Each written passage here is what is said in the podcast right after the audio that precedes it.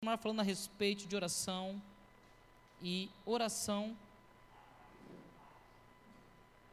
é como se fosse o ar que nós respiramos. Amém? É muito importante nós entendermos isso, que a oração é semelhante ao ar que nós respiramos. Nós não podemos ficar sem respirar. Se nós ficarmos sem respirar, nós iremos morrer. É, alguns conseguem ficar um pouco mais tempo debaixo d'água, outros ficam menos tempo, outros se afogam no chuveiro. Né? Mas não dá para ficar sem respirar. E a oração é falar com Deus. Né? Muitas vezes nós observamos as pessoas a orar, muitas vezes nós convivemos com pessoas à nossa volta e nós olhamos, puxa, como aquele ora bonito, como aquele ora é, fala um pouco mais alto. Tem uns que já puxa até meio pro latim na oração, né? Fica meio al, al, mas as pessoas olham e acham bonito, outros acham feio e assim vai. E muitas vezes nós criamos essa ideia a respeito de oração, mas oração é basicamente você falar com Deus. O nosso propósito aqui não é esgotar o assunto, mas sim trazer clareza e simplificar a respeito da oração para que você também possa ter uma vida com Deus de qualidade. A oração, o tempo seu de oração determina a qualidade da sua vida com Deus. Você pode falar comigo? O tempo de oração determina a qualidade da minha vida com Deus. Amém? Nós vamos falar um pouquinho hoje a respeito de dois tipos de orações: orações de ações e graças e oração em línguas. Tá bom? O orar em línguas e a oração a respeito de ações e graças. Para nós falarmos a respeito de ações e graças, eu quero que você abra a palavra do Senhor comigo em Tessalonicenses. É um trava-língua isso aqui.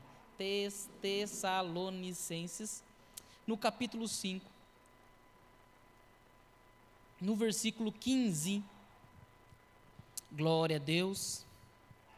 Aleluia. Eu, particularmente, gosto muito desse tipo de oração.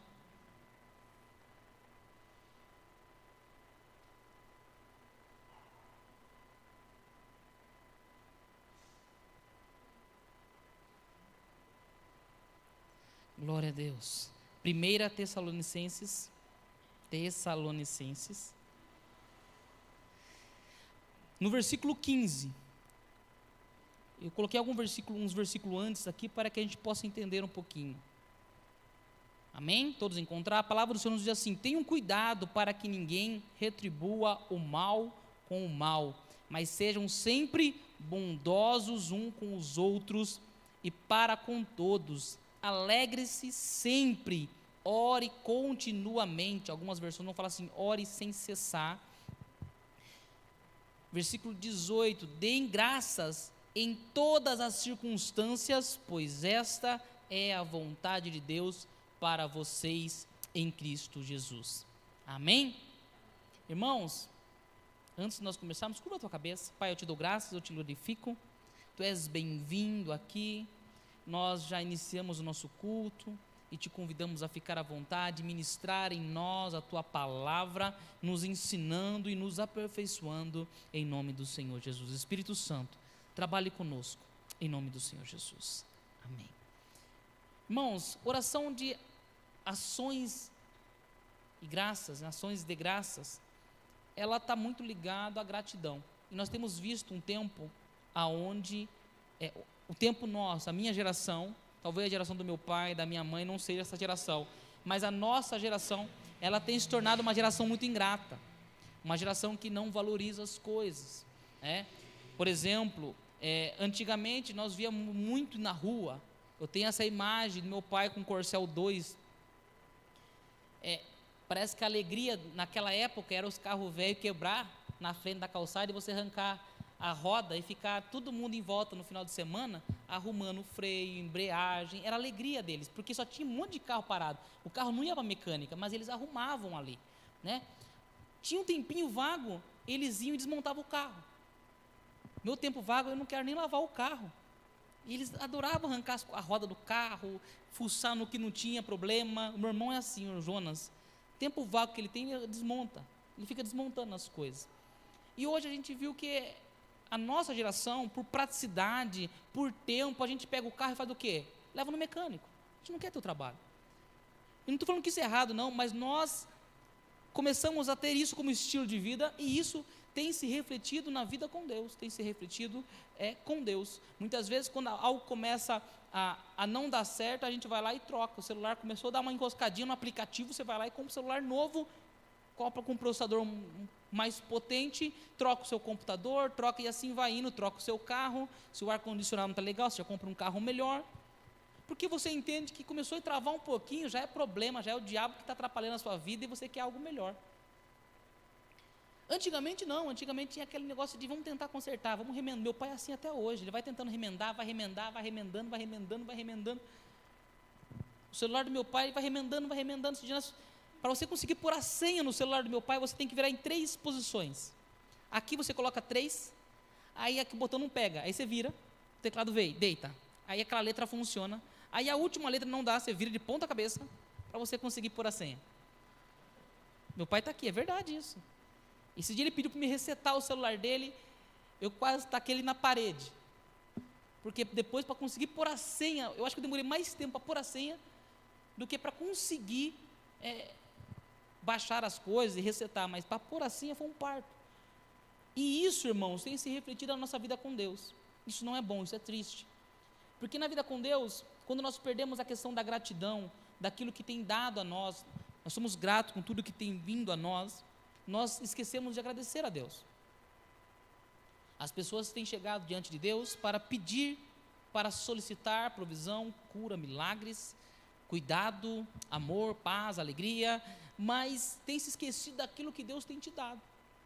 E a palavra do Senhor nos diz aqui, fala assim: olha, deem graças em todas as circunstâncias. Hoje, quando nós passamos por adversidade, nós falamos que é o diabo. Nós atribuímos tudo ao diabo. Tudo que é ruim é do diabo. Verdade, em boa parte, 99% é dele. Mas nem todas as coisas que vai acontecer é, é para que eu e você, na verdade, nenhuma das coisas, né? É para que eu e você murmure. É para que nós aprendamos. Toda, eu estava falando com o Romulo a respeito disso ontem, né? Circunstâncias vão acontecer na nossa vida, por mais que muitas vezes você está desaprovando, não é legal, não é bacana, mas é aprendizado. E nós esquecemos de dar graças a Deus por isso. A orações de ações e graças é um coração grato a Deus em tudo que Deus tem feito. Você fala assim, mas Felipe, onde eu, onde eu vou agradecer a Deus se meu carro quebrou? Glória a Deus, poderia ter sido roubado. Aconteceu com a mãe, o carro dela foi roubado, a gente foi buscar lá no Mineirão. Não deu um dia, um dia e meio. E, mas o cuidado de Deus. Agora nós poderíamos ter amaldiçoado, lançado palavras negativas e perdido a oportunidade de agir com ações e graças. Essa oração, irmãos, apesar de ser maravilhosa, é uma atitude de gratidão por um benefício recebido, nós temos perdido e isso é triste. Nós temos hábito de chegar a Deus para solicitar providências, como se fosse a filha do INSS, que a gente sempre chega lá, quem, quem aciona o INSS é porque está desesperado, precisando de alguma coisa, ou porque quer dinheiro no bolso. Foi mandado embora, ele quer o dinheiro, quer que paga lá, deposita lá. E muitas vezes nós chegamos para Deus como Deus fosse a filha do INSS, como se fosse a filha do, do postinho de saúde. E nós não conseguimos dar graças a Deus. Mas Deus, mas eu estou doente. Por tudo dai graças. Porque essa é a vontade de Deus. E a palavra nos vai nos mostrar que a vontade de Deus para nós, como igreja, para os filhos, é ser agradecido. Você que é pai, ensina o seu filho a ser grato. Esse dia eu conversava com a irmã, com a mãe da, da Ana, a, a outra Ana. a mãe da Ana é a Ana. a mãe da Ana. E nós falávamos a respeito de gratidão, que tem se perdido a respeito disso. Né? De dar bênção, de agradecer a comida, o alimento e falar, Deus abençoe, Pai, Deus abençoe. Não que, não que eu estou falando que vocês têm que adotar isso no seu dia a dia, mas tem se perdido o hábito de ser grato a Deus por um prato de comida, pelo arroz e feijão. Hoje não tem o feijão, mas tem o arroz. Glória a Deus pelo arroz. Hoje não vai ter o, o ovo, vai ter só o arroz. Glória a Deus, porque tem gente que não tem o arroz. E nós temos visto, irmãos, que nós temos se tornado, quando eu digo nós, eu me incluo, não estou falando de nós individualmente, estou falando da sociedade, uma sociedade individualista. Nós temos tornado um povo muito cada um por si e muito competitivo, tirando proveito em tudo. É infelizmente é assim que as pessoas de fora do país vê o brasileiro. Eu tenho contato diariamente com pessoas fora do Brasil, na América do Sul, França, e a imagem que tem do Brasil, quando a gente vai pedir até mesmo uma ajuda, um suporte, a primeira coisa que vem na mente é: será? Será que não existe alguma coisinha a mais? Será que não está com malandragem? Tirar proveito? Infelizmente, o brasileiro tem sido lembrado por um caráter que quer tirar vantagem. Está repreendido esse espírito sobre a nossa casa, sobre a sua vida. Porque nós temos que ser lembrados por um povo que é por um povo que é grato a Deus, pela gratidão em tudo que Deus tem feito. As pessoas têm que olhar você, olhar a tua casa e falar assim: o que, que tem naquela casa? O que está acontecendo na vida dela? O que está acontecendo na vida dele? Porque não é possível. Você não vê reclamar. Você não vê murmurar. Eu lembro aqui, irmão, daquela passagem que o filho tinha morrido. E aí eles perguntam para a mulher, e aí, está tudo bem? Ela fala assim, vai tudo bem. Em vez de ela ficar reclamando das circunstâncias, ela está indo direto para o profeta, porque ela sabia que o profeta poderia resolver o problema dela. Ela não ficava murmurando. As murmurações não, não eram para os outros, para se sentir coitado muitas vezes, até esse artifício tem sido utilizado, para que as pessoas tenham dó, tenham pena. E nós temos visto que isso tem, está, é, está entrando dentro da igreja está corrompendo o evangelho de tal forma que a igreja, os filhos, não têm entendido a respeito de gratidão. Muitas vezes a gratidão, irmãos, é quando você recebe o décimo terceiro. É quando você recebe uma promoção, um trabalho. Mas alguém já agradeceu por perder o emprego? Eu lembro de certa vez que eu estava saindo da igreja com o meu golzinho 96. Eu trabalhava no terceiro turno. E mais longe. E, e eu lembro que acabou o culto, eu, eu dei a ré assim, e quando eu saí, era uma sexta-feira, ia ter, iria ter eleição, então era, não poderia beber, né, porque os três dias lá que não pode beber, que é a, a lei seca lá. E, e eu lembro que eu estava dando a ré. Irmãos, veio um carro em alta velocidade. E eu comecei olhando para ele assim, com o meu carro assim, já embicando assim na curva. Eu falei, não é possível, ele está me vendo. Porque era uma reta e estava muito longe. E ele foi vindo, foi vindo, foi vindo. Eu falei assim, não está me vendo. Que, a reação que eu tive foi segurar o volante e esperar o impacto. E ele veio de frente, ele bateu de frente com o meu carro. E eu segurei o volante. O cara desceu muito louco. Muito louco. Ele já começou a falar o bairro que ele morava para me intimidar. Quem era ele? E na época, o, o, o meu pastor de jovem era o pastor Alexandre. 1,90 de altura. Se dependesse de mim e dos diáconos, ia tomar uma surra ali. Aí saiu ele desse tamanho assim. Oi. Oi. Aí o cara deu uma recuada, porque o cara era um pouco baixinho, olhou para cima assim. Tamanho do Rômulo assim. Pequenininho que nem o Rômulo assim, sabe? E, e eu saí calado do carro e ali eles começaram a, a a tentar me defender, o cara querer bater em mim. E vamos chamar a polícia, a polícia na, na, começou, tinha começado a vigorar que a polícia não vinha mais acidente de trânsito. Então não adiantava vir. E eu desci do carro, falei, por tudo dai graças. Meu carro não andava, ele quebrou o ponto de não andar. Aí os irmãos guinchou meu carro, meu carro foi até em casa, deixei o carro em casa e eu fui trabalhar. Por tudo dai graças. O prejuízo ficou Aí você pode pensar assim: ah, no, no, final desse testemunho vai aparecer um anjo que vai levantar o carro e vai arrumar o carro e não vai ter nada. Não, irmão, eu tive que pagar o conserto do carro. Não aconteceu nada disso. Mas eu poderia ter perdido minha vida. E ali eu estava intacto, eu estava bem. Outra vez eu estou saindo da minha casa também, de novo, logo quando eu peguei o carro. Foi a primeira coisa. Esse foi até antes, o episódio antes. Primeiro dia que eu peguei meu carro. Imagine, né? Quando você compra o carro, né? Meu irmão comprou a moto, ele sobe 300 vezes a rua com a moto. Não vai para nenhum lugar, mas ele fica andando com a moto. O meu era assim com o carro. E eu peguei o carro. E eu fui dar ré. E na, no retrovisor do carro tinha uma perua. mas ele ficou certinho atrás do carro, parecia que eu estava vendo um muro. Eu não enxergava a perua. E eu dei aquela ré gostosa, irmão, sabe que você engata assim, acelera com gosto. Ela fez. E eu fiquei bravo, falei, quem colocou essa perua aí? Não estava ali.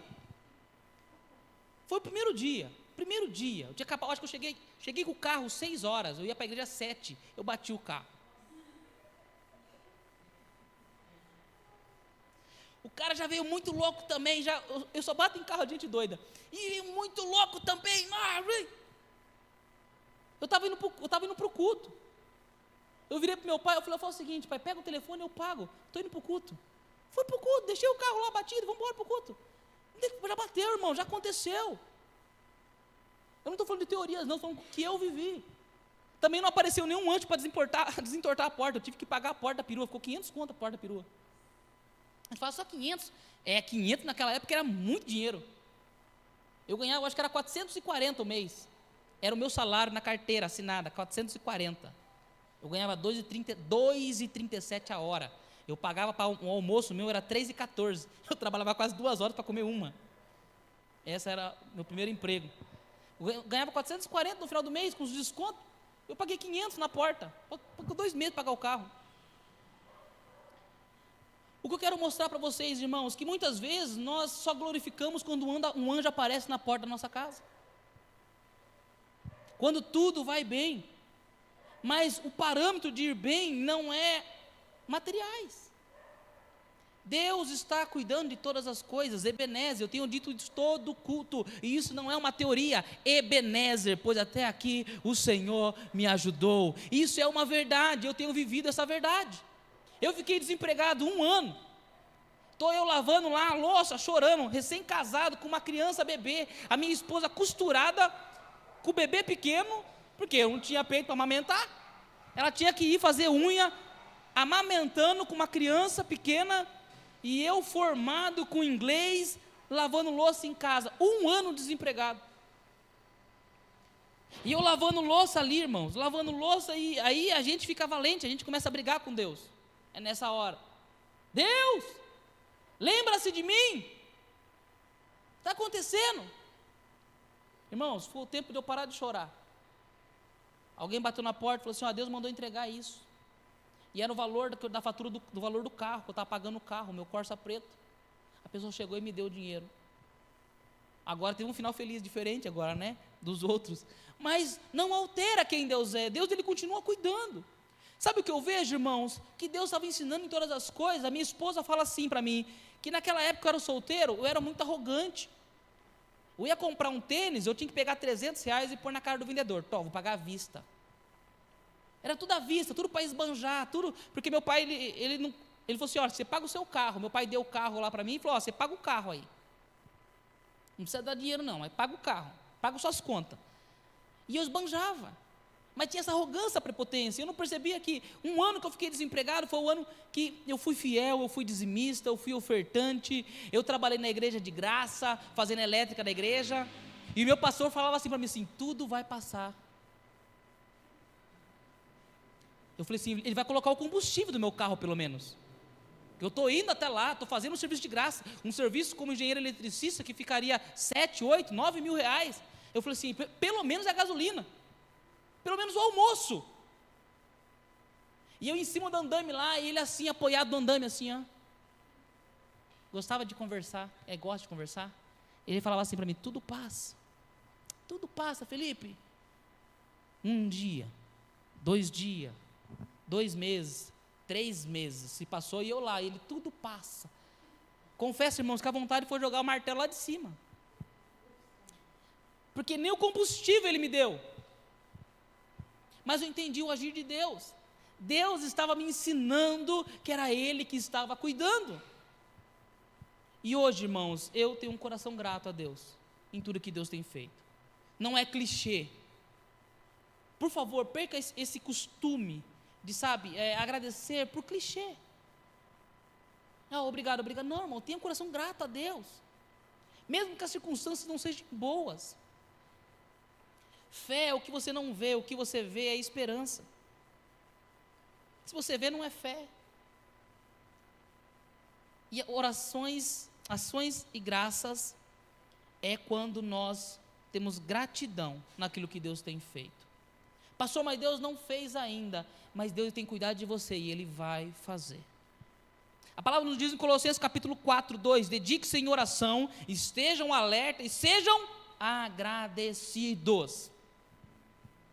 Filipenses no capítulo 4, no versículo 6, não andeis ansiosos por coisa alguma, mas em tudo, pela oração e súplicas e com ações de graças, apresente seus pedidos a Deus. Ele não está falando que é para você parar de orar ou pedir, mas apresente ações e graças, seja grato em tudo que Deus tem feito.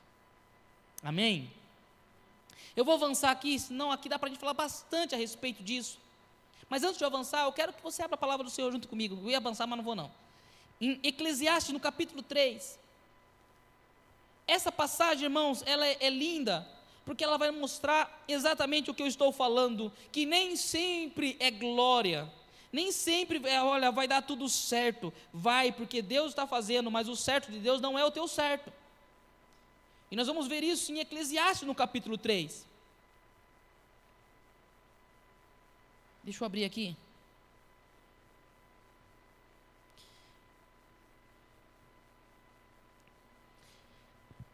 Tempo para tudo. Versículo 1: Tudo tem o seu tempo determinado. Há tempo para o propósito debaixo do céu. Há tempo de nascer, há tempo de morrer, há tempo de plantar, há tempo de arrancar o que se plantou. Há tempo de matar, há tempo de curar, tempo de derrubar, tempo de construir, tempo de chorar, tempo de rir, tempo de prantear, tempo de saltar de alegria, tempo de espalhar pedras, tempo de juntar pedras, tempo de abraçar, tempo de deixar de abraçar, tempo de procurar e tempo de perder, tempo de guardar e tempo de jogar fora. Tempo de rasgar e tempo de costurar, tempo de ficar calado, tempo de falar, tempo de amar e tempo de odiar, tempo de guerra e tempo de paz. Sabe o que eu aprendo aqui, irmãos? Que Deus ele vai passar com você no tempo de guerra. O tempo de guerra vai acontecer. O tempo de não abraçar, nós estamos vivendo, mas não significa que Deus não está contigo, Deus está com você. Ele vai passar junto com você. Quando nós esquecemos disso, quando nós não ignoramos essa parte da palavra de Deus, que Deus está no controle de todas as coisas, que o sol nasce para todos, mas o sol está na cabeça de todos.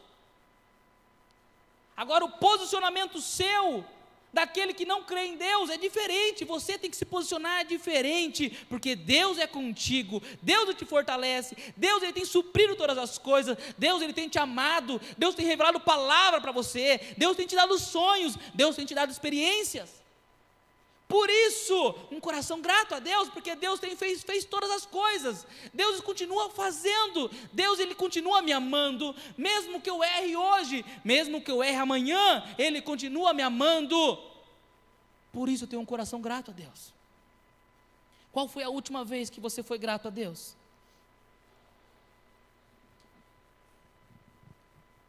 Mesmo na adversidade, irmãos, seja grato a Deus provoque a Deus. Como assim, pastor? Eu imagino que tem algumas pessoas que são a, a média. É o que todo mundo faz. Você recebe, obrigado, Senhor. Você perde, você reclama. Essa é a média, todo mundo faz isso. Eu acho que quando aparece um camarada que inverte o jogo, quem está perdendo, estou passando pela prova, dando glória a Deus. Glória a Deus. Eu acho que chama a atenção de Deus, porque vai pipoca pessoas diferentes. Mas, né, Pai do céu. Que nem Jó. Está passando, comendo pão que o diabo amassou. Literalmente falando. Está tudo dando errado. E ali consegue sair a adoração, consegue sair o louvor. Oh, meu irmão, eu acredito que Deus ele para e fala assim: não, deixa eu ver esse camarada. Deixa eu ver o que está acontecendo lá embaixo. Deixa eu visitar essa casa, deixa eu ouvir esse clamor, porque ali tem alguém que está fazendo algo diferente. Existe alguém acima da média. Diga para o seu irmão: você é acima da média? É pergunta. Você é acima da média? Agora, numa provocadinha, fala assim: seja acima da média. Uh! Glória a Deus por isso. Obrigado, Senhor Jesus. Oração em línguas. Agora nós vamos entrar a respeito de oração em línguas. Irmãos, não tem como nós falarmos a respeito de oração, oração em línguas se nós não falarmos a respeito do batismo com o Espírito Santo. Preste atenção em algo. Batismo com o Espírito Santo não é orar em línguas. É muito importante nós entendermos isso. Nós vamos entender que a oração em línguas é uma evidência do batismo com o Espírito Santo. Mas o batismo com o Espírito Santo é a regeneração do velho homem. Veja, muitas pessoas buscam pelo batismo do Espírito Santo, buscando orar em línguas. Ou melhor, as pessoas buscam orar em línguas e não buscam o batismo com o Espírito Santo. Mas, pastor, é importante o batismo com o Espírito Santo? Eu não posso simplesmente seguir o jogo ignorando o batismo do Espírito Santo? Veremos o que a palavra nos diz. A palavra do Senhor vai nos dizer, eu não marquei aqui, mas lá em Mateus, no capítulo 3, quando Jesus ele vai se aproximando do seu batismo, a palavra nos diz que João Batista vai falar a respeito disso. Eu vos batizo com água, mas virá um que ele vos batizará com fogo e com o Espírito Santo.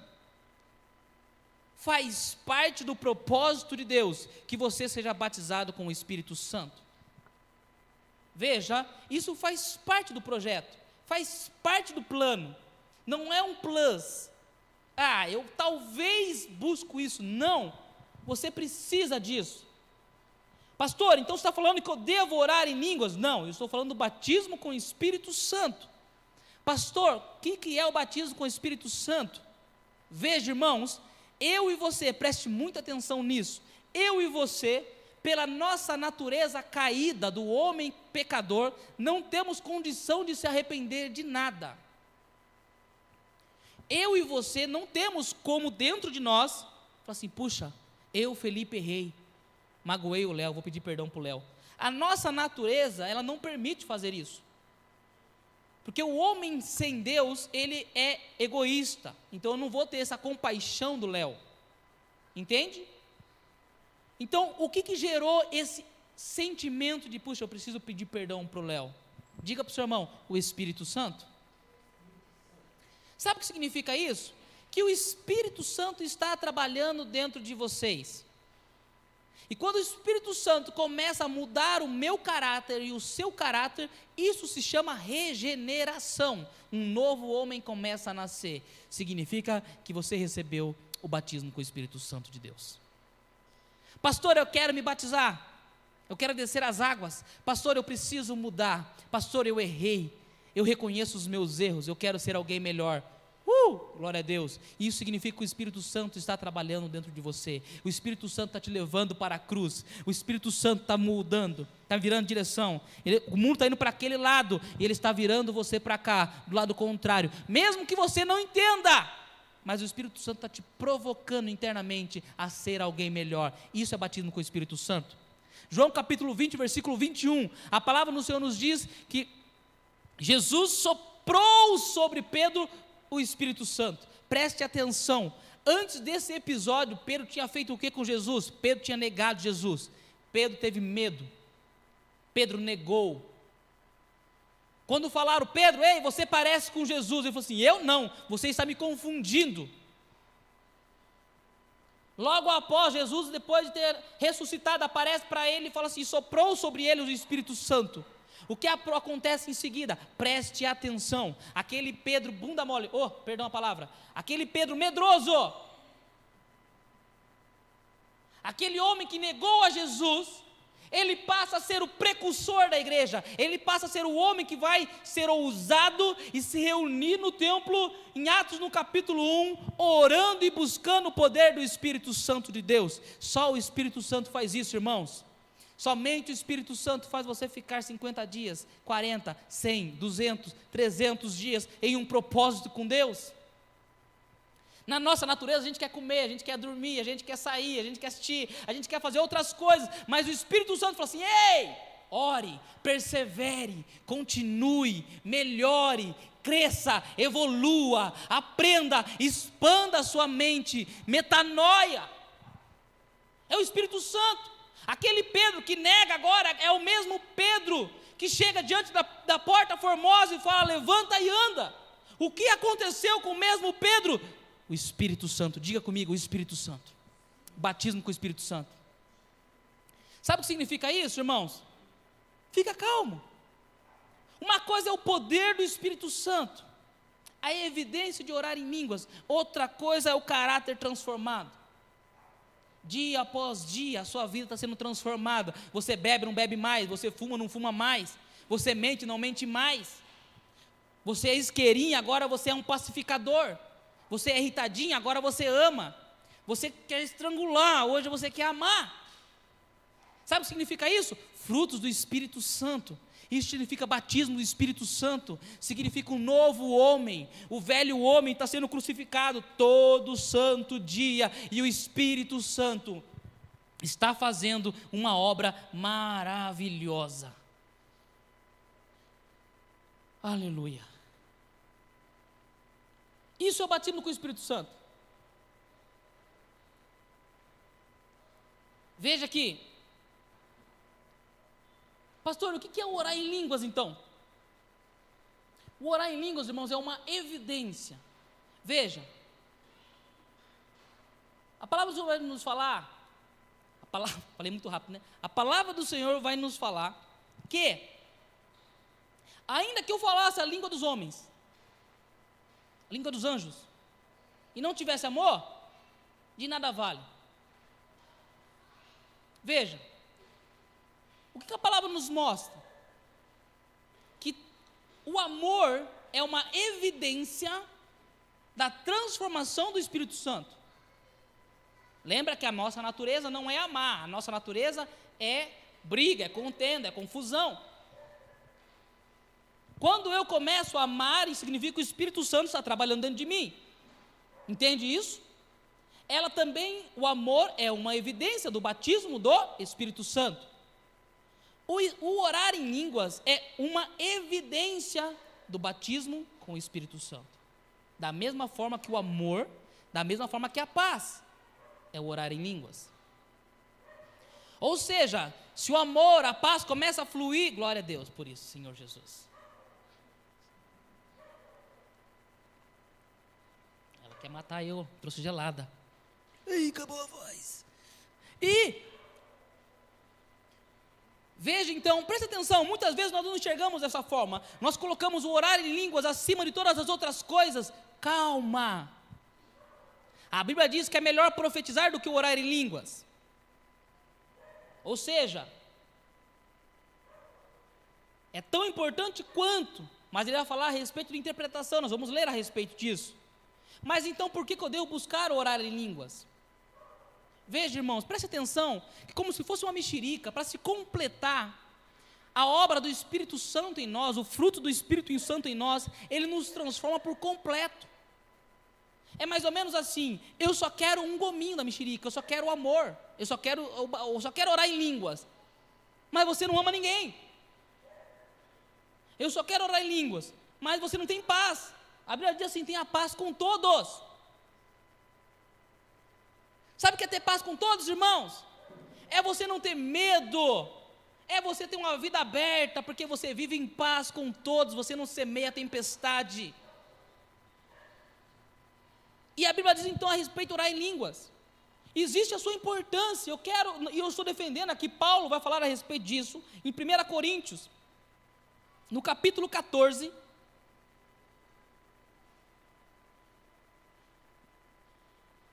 1 Coríntios no 14,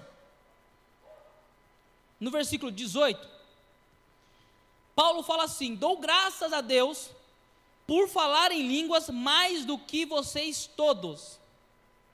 Paulo está falando: Olha, eu dou graças a Deus, porque eu sou o que mais ora em línguas aqui.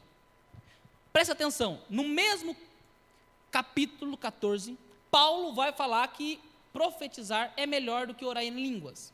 Preste atenção. Muitos pegam esse capítulo e falam: olha, o profetizar é melhor, então é melhor que não ore em línguas. Não, não é isso que Paulo está falando. Paulo está falando de organização, de ordem, decência, é isso que ele está falando aqui. Mas ele está falando assim: eu sou o que mais ora em línguas. Por que Paulo ora em línguas? Porque ele vai falar aqui também, irmãos, no capítulo, no mesmo capítulo, no versículo 2: Pois quem fala em línguas não fala aos homens, mas a Deus. De fato, ninguém entende o espírito, ninguém entende. Em espírito ele fala em mistério. Quando eu e você estamos orando em línguas, nós estamos falando a Deus. Pastor, mas qual que é a importância disso? Sabe o que importa, irmãos? Veja, eu estou falando com você aqui, amém? Veja, o diabo está escutando cada palavra que eu estou falando e ele está interpretando cada palavra do que eu estou falando. Se você tiver meia boca, ou meio distraído, ou meio confuso, o diabo ele faz isso, ele cria confusão na mente das pessoas. Você pode interpretar errado as minhas palavras aqui e falar assim: puxa, o Felipe falou que não precisa orar em línguas que está tudo bem. Porque o diabo ele propõe algo e distorce a realidade. Muitas vezes, irmãos, tem aquela coisa, é melhor, tem um segredo, um plano, um projeto que você tem, e você fala assim: ah, não vou, não vou compartilhar com ninguém. Dos invejosos. É a mesma coisa. Aqui o diabo ele entende a sua oração. Agora, quando você ora em línguas, você ora a Deus. O diabo não consegue interpretar aquilo que você está orando. Veja que isso é muito importante. Imagina que fosse um atalho. O orar em línguas é um atalho. Você não fala a homens. Você não está, você não depende de tradução. O Espírito Santo ele fala direto com o Pai. No mesmo capítulo, 1 Coríntios, no capítulo 14, no versículo 4, quem fala em línguas edifica a si mesmo. Veja, quando eu estou orando em línguas, ele vai terminar o versículo, o capítulo falando assim: Mas quem profetiza edifica a igreja. O que, que significa isso, pastor? Significa que quando eu estou aqui, eu estou orando em línguas, eu estou me edificando. Quando eu estou pregando agora, ou esteja profetizando, falando com vocês, eu estou edificando a vocês, não mais a eu. Compreende isso? Ou seja, quando eu estou orando em línguas, eu estou me edificando. Irmãos, tem aqui o engenheiro civil, uma estrutura bem edificada, bem fortificada. Ela não penetra, ela não racha, ela não se abala. Diante da adversidade, ela suporta. Diante do fogo, dependendo da estrutura, ela cai. Dependendo da estrutura, fica. A gente vê prédio que pega fogo e não cai, tem que derrubar ele, porque ele tem uma estrutura mais sólida. Outros, parece papel, pega fogo. Certo, engenheiro? Na hora do fogo ali, a, a laje já cai. Já abala. Algumas estruturas, mas é, aí nós podemos, se o Léo fosse pregar aqui, estivesse falando isso, né? Ele, esse ele pregou sobre estrutura. Vai ter estrutura que é o pedreiro que faz a mistura, vai ter estrutura que já é a máquinas que faz, e aquilo já é mais é, preparado, as medidas exatas, peso. O que nós estamos falando é que quando você ora em línguas, você está se edificando. Irmãos, pelo amor de Deus, ore em línguas, ore em línguas, ore em línguas. Quando você ora em línguas, você está sendo fortificado. O diabo não consegue ouvir. Romanos no capítulo 8, no versículo 26. Da mesma forma, o Espírito nos ajuda em nossa fraqueza, preste atenção, pois não sabemos como orar, mas o próprio Espírito intercede por nós com gemidos inexprimíveis. A palavra do Senhor nos diz que muitas vezes eu e você não sabemos orar. Vai nos faltar palavra. Muitas vezes não sabemos por quem orar. Mas o Espírito Santo, ele sabe. A Bíblia diz que o Espírito Santo conhece o coração do Pai, os segredos do Pai. E quando nós estamos orando em línguas, Muitas vezes, irmãos, vou falar de experiência própria agora aqui. Muitas vezes, quando nós oramos em línguas, nós estamos intercedendo, nós estamos clamando por outra pessoa. Nós, muitas vezes, é, eu gosto do exemplo de falar assim: Deus, abençoa o Léo. Eu estou orando pelo Léo aqui, amém? Ó, Deus, abençoa o Léo. Mas quando eu faço isso, lógico, né, irmãos? É, o poder do Espírito Santo direcionando, eu estou orando em línguas, eu posso estar intercedendo por ele aqui, Agora, não só abençoa o Léo, proteja o Léo, mas proteja o Léo do carro vermelho que vai vir às 5 horas, porque o Espírito Santo sabe todas as coisas. É isso que eu estou querendo dizer. É ser preciso, é ser certeiro. Veja, o orar em línguas, irmãos, não é para você vir no culto e, e naquela música top, naquela crescente da música, você fala assim: é agora! Não, não é isso, não, irmão. Não se iluda, não é isso. O Espírito Santo, ele está com você todos os dias. A palavra do Senhor nos diz que você é templo do Espírito Santo. Ele está com você em todos os lugares, em todos os momentos. Ore em línguas o tempo todo. Fale com Deus o tempo todo, no seu trabalho. Agradeça a Deus, esteja orando em línguas, na sua mente. Esteja orando, está dirigindo, está no carro, está trabalhando, está fazendo. O que você está fazendo? Se fortificando. Você está se fortalecendo, armadura. Você vai desenvolvendo a percepção, a sensibilidade com o Espírito Santo. Veja, muitos irmãos pensam que o Espírito Santo, eu estou encerrando, o Espírito Santo, ele é uma força. Que ele espera sentir um choque para ele começar a orar. Agora. Não, mano, não é assim. Eu aprendi a orar dessa forma, mas depois descobri que não é assim. Veja, o nosso culto ele é racional. Aqui ninguém está sendo é, hipnotizado. Aqui ninguém está recebendo, olha, uma carga para que o seu psíquico, o seu psíquico paralise e entre em transe. Não. Pelo contrário, a palavra de Deus nos dá as vidas, nos liberta, abre a nossa mente. E o orar em línguas, irmãos, é exatamente, é um culto racional. O Espírito Santo está dentro de nós. Ele já está dentro de nós. Agora, como que eu oro em línguas? Não existe uma cartilha para isso. Seria muito prático, né? Tá. Como orar? Você vai ter bastante livros a respeito de orar em línguas. Você vai encontrar muitos livros. Mas não existe uma cartilha, olha, faça isso, faça isso, faça isso, faça isso. Por que não tem? Porque envolve muito o seu emocional envolve muito é, a sua mente. Tem pessoas que começam a orar em línguas, experiências, tá? Que as pessoas vêm contar para mim. Vem, aconteceu comigo também. Ela está orando em línguas, quando ela percebe que está orando em línguas, ela fala assim: Eu estou orando em língua. Aí ela para. Com medo. Veja, irmãos. Nesse mesmo capítulo, leia de novo, depois, pratique na sua casa e leia, no capítulo 14. Paulo vai falar algo muito legal. que ele fala assim: quando você ora em línguas, você trabalha o seu espírito. Amém? Mas as, o seu emocional, ele não é edificado. Isso eu achei sensacional. Está lá, 1 Coríntios capítulo 14. E aonde então que o meu emocional é tratado? É no entendimento. Então, quando eu estou pregando aqui agora, eu estou liberando essa palavra sobre a sua vida, o seu emocional, a sua mente, ela está sendo tratada. Entende? Que as duas coisas têm que acontecer. Eu tenho que verbalizar a palavra sim, eu tenho que orar sim a palavra, mas eu preciso também orar em espírito, porque fortalece o meu espírito. Eu estou falando com você aqui, eu estou liberando palavras, mas no espírito eu estou orando. Compreende? Eu oro pelo meu espírito, eu fortaleço o meu espírito, mas o meu emocional é trabalhado pela palavra de Deus, o entendimento é aberto, a fé vem pelo ouvir e ouvir a palavra de Deus. E que o Espírito Santo possa trabalhar no teu coração a respeito disso. Pastor, eu, eu, eu quero isso. E eu te incentivo a buscar isso, o poder do Espírito Santo. Veja que a regeneração, se você me escuta, você precisa se avaliar. E você se avaliando, você vai entender a respeito do batismo do Espírito Santo. O que já mudou, se não mudou, se há disposição, se há essa direção, se o coração está prostrado em Cristo, você está caminhando para Jesus.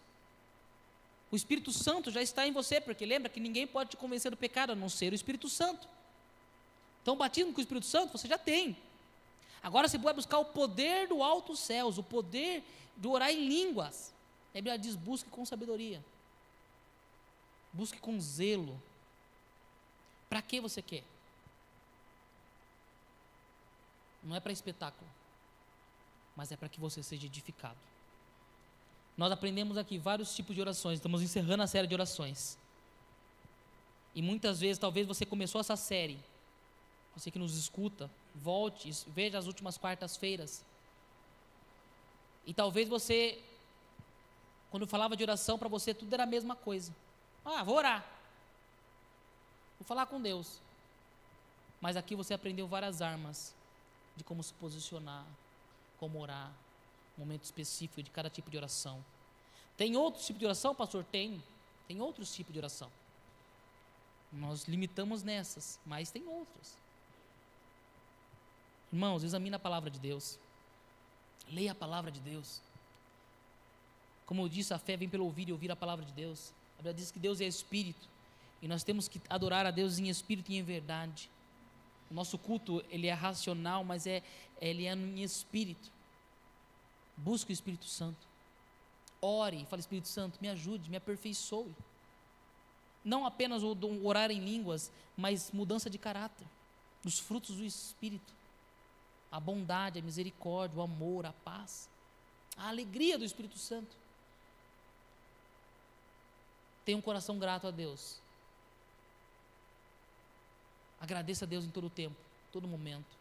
Que o seu coração queime por isso. Em nome do Senhor Jesus. Quero orar por você. Se coloque em pé no teu lugar.